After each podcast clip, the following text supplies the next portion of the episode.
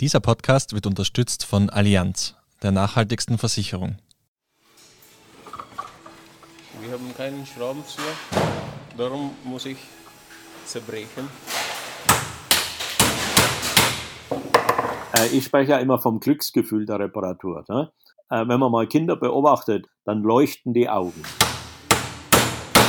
Wenn man äh, das Beispiel der Smartphones sich anschaut, bis heute werden die primär in einen großen Schredder getan, zerkleinert und dann in die Niederlande gefahren.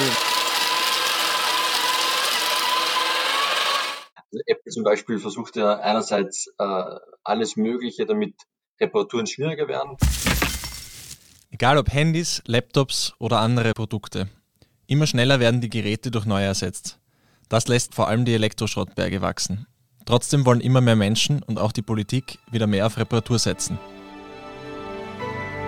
Sie hören Edition Zukunft, Nachhaltigkeit Spezial, den Standard-Podcast über das Leben und die Welt von morgen.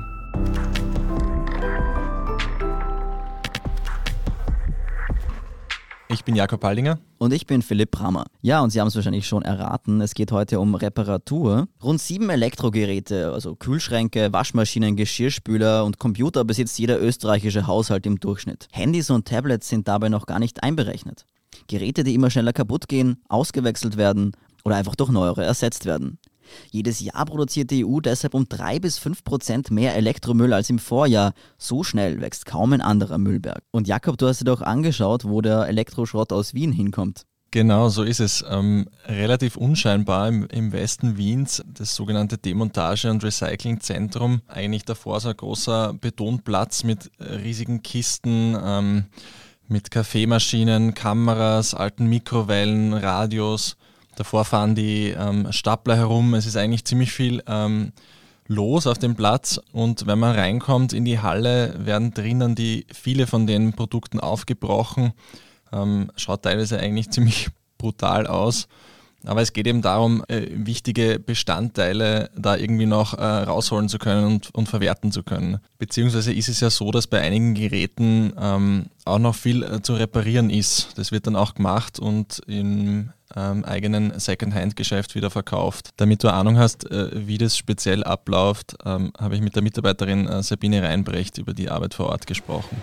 Bis zu sechs Tonnen am Tag oder durchschnittlich sechs Tonnen am Tag werden, gehen durch unsere Hände an Elektroschrott. Das sind 13 Prozent von dem Wiener Elektroschrott. Die Geräte kommen von den Wiener Mistplätzen rein, kommen in Gitterboxen. Da gehen sie zuerst in die Selektion. Da wird mal aussortiert, was ist noch brauchbar, was kann man wieder reparieren, was kommt bei uns in die Reuse-Abteilung, was ist wirklich nicht mehr reparierbar, beziehungsweise auch am Markt nicht mehr gefragt, muss man auch dazu sagen. Und die Geräte werden dann sozusagen aussortiert.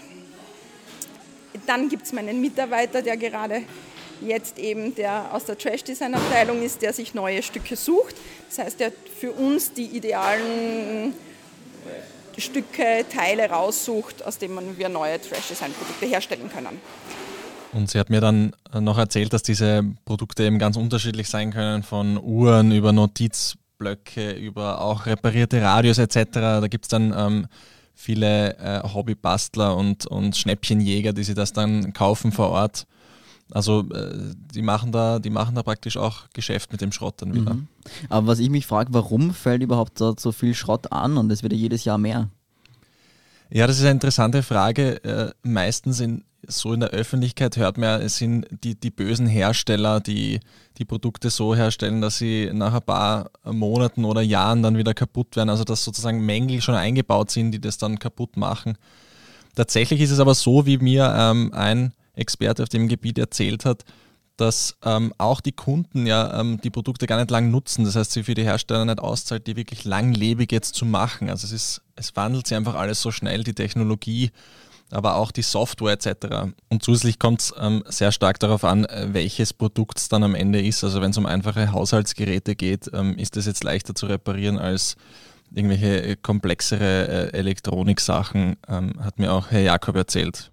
Da hat sich eigentlich in der Reparatur nicht so wahnsinnig viel geändert. Also da rede ich jetzt zum Beispiel mal vom Bügeleisen oder von der Kaffeemaschine. In der Regel sind die nicht allzu viel anders gebaut als vor 30, 40 Jahren.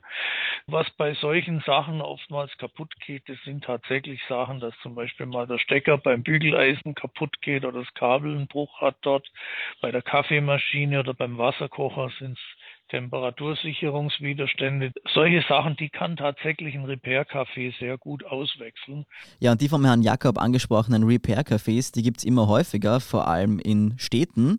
Äh, da geht man einfach hin mit seinem Gerät und man bekommt dann von anderen fachkundigen Experten erklärt, wie eigentlich das Gerät funktioniert, wie man es reparieren kann. Und das ist praktisch die Hilfe zur Selbsthilfe.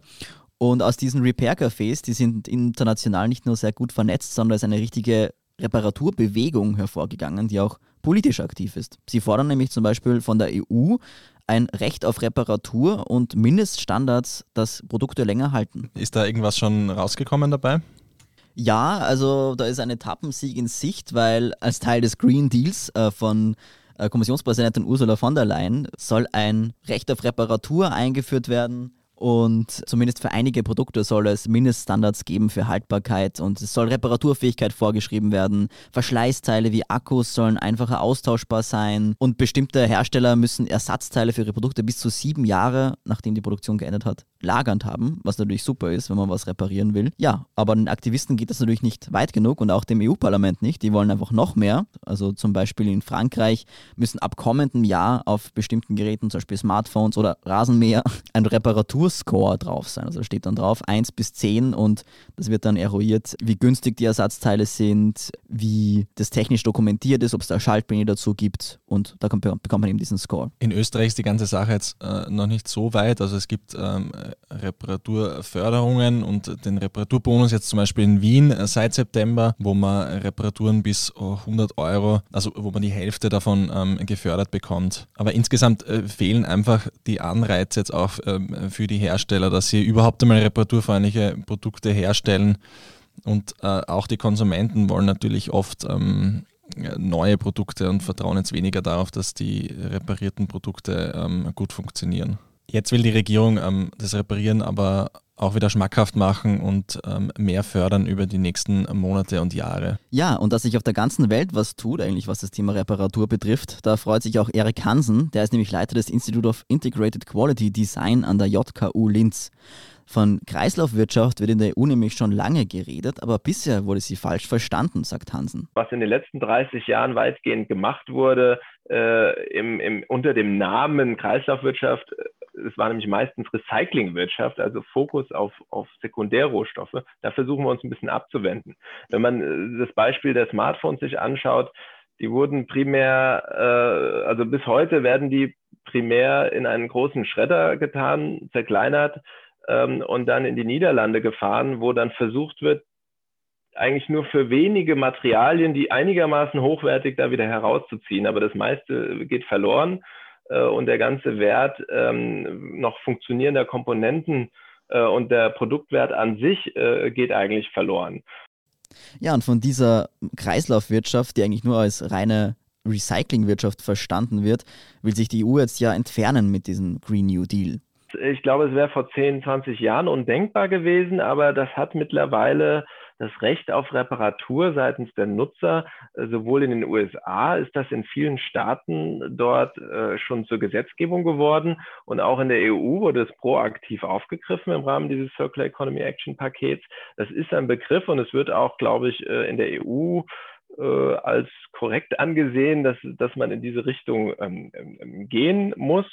Das anerkennt und deswegen auch die Reparaturfähigkeit äh, sozusagen zu einem gewissen Maße ähm, vorschreibt. Ja, aber langfristig, sagt Hansen, bräuchten wir einfach nicht nur Regeln für Produkte, sondern auch ein neues Steuersystem. Also wir sind im Moment äh, in Europa auf dieser Trajektorie. Arbeit wird immer höher besteuert. Äh, Arbeiten ist teuer. Die Unternehmen wollen keine Leute einstellen, weil Leute teuer sind. Und wenn ich jetzt Wiederaufbereitungstätigkeiten, Recycling, manuelle Recyclingtätigkeiten, Demontagetätigkeiten, all das, was in der Produktlebensdauerverlängerung, in der Zirkulärwirtschaft wichtig ist, das benötigt Arbeit, weil wir können auch teilweise automatisieren, aber es benötigt viel Arbeit. Was eigentlich gut ist, weil das heißt Jobs. Ja? Deswegen macht die Europa auch, finde das Konzept an sich gut, weil das bringt Jobs nach Europa. Ähm, aber im Moment funktioniert es nicht mit der Ökonomik, weil Arbeit zu teuer ist. Und was ganz billig ist und subventioniert wird, ist Umweltkosten. Äh, Ressourcen sind billig, äh, Erdöl ist billig, äh, Plastik ist billig und Emissionen sind viel zu billig, CO2 ist viel zu billig. Mhm. Äh, es gibt in Europa dieses Konzept Ex-Tax-Reform, tolles System, wo eben das umgedreht wird und man sagt, wir brauchen höhere CO2-Steuern, wir müssen Subventionen abbauen, wir brauchen keine Dieselsubventionen und all das. Und dafür, damit die Unternehmen wettbewerbsfähig sind, müssen wir den Faktor Arbeit günstiger machen. Ich glaube, da gibt es einige Kräfte, die, die in diese Richtung hinwirken und, und das ist noch ein sehr großes Stückelwerk. Da, da fehlt noch einiges, ähm, aber das, das müsste eigentlich passieren. Wir sind gleich zurück nach einer kurzen Pause.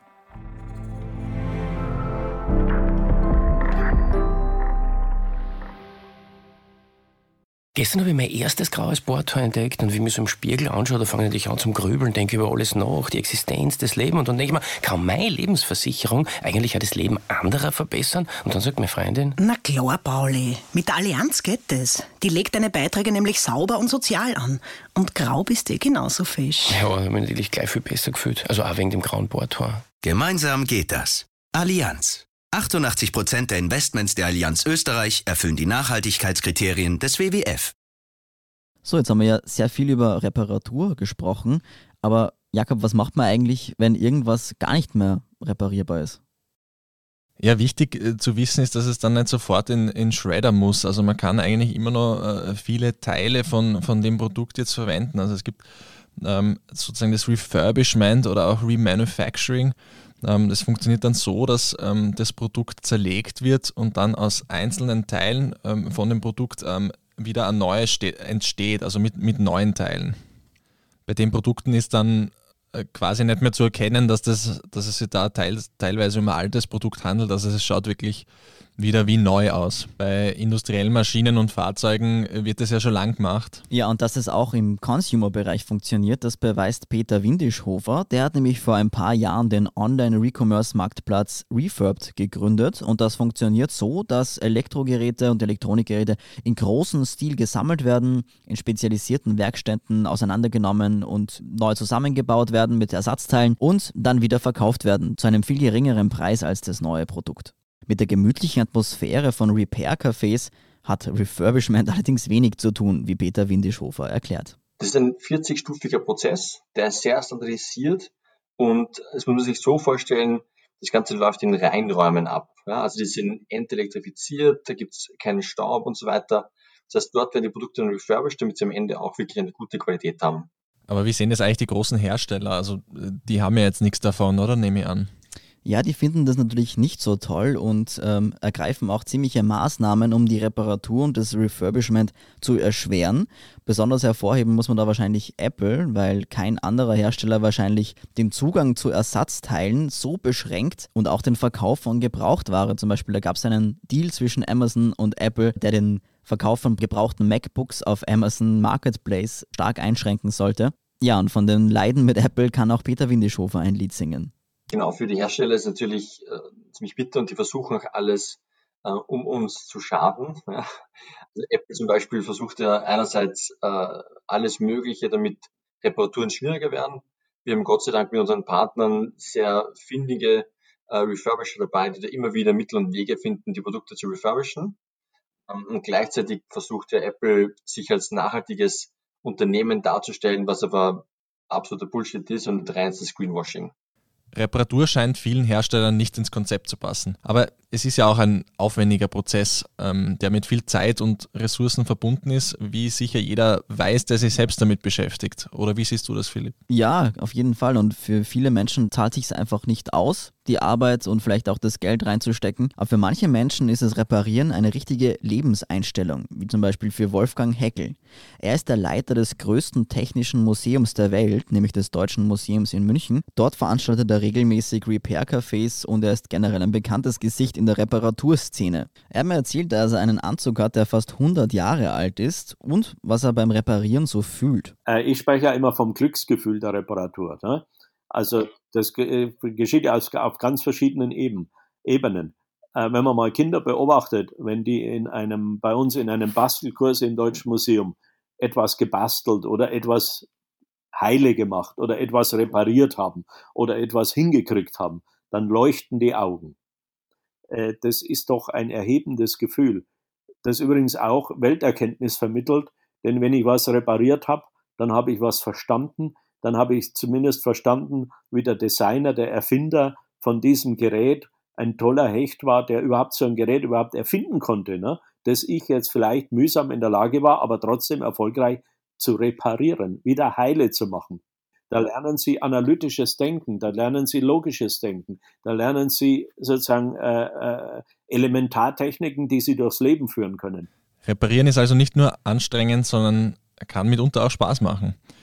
Wir hoffen, Ihnen hat auch der, äh, unser Podcast gefallen. Ähm, wir haben ja heute mal was Neues ausprobiert, ähm, im Gegensatz zu den Gesprächen, die wir sonst machen. Ähm, schreiben Sie uns, wie Ihnen das Format gefällt, auf edition.zukunft.derstandard.at oder im Forum auf derstandard.at slash Zukunft.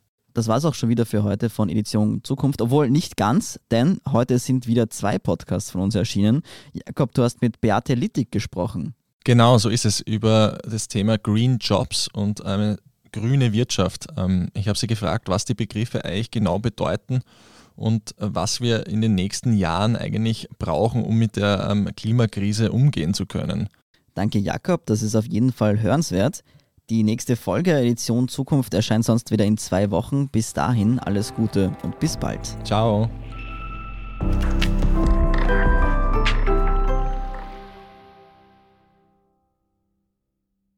Gestern habe ich mein erstes graues Bohrtor entdeckt und wie ich mich so im Spiegel anschaue, da fange ich an zum Grübeln, denke über alles nach, die Existenz, das Leben und dann denke ich mir, kann meine Lebensversicherung eigentlich auch das Leben anderer verbessern? Und dann sagt meine Freundin, Na klar, Pauli, mit der Allianz geht es. Die legt deine Beiträge nämlich sauber und sozial an. Und grau bist eh genauso fisch. ja, ich habe mich natürlich gleich viel besser gefühlt, also auch wegen dem grauen Bohrtor. Gemeinsam geht das. Allianz. 88% der Investments der Allianz Österreich erfüllen die Nachhaltigkeitskriterien des WWF.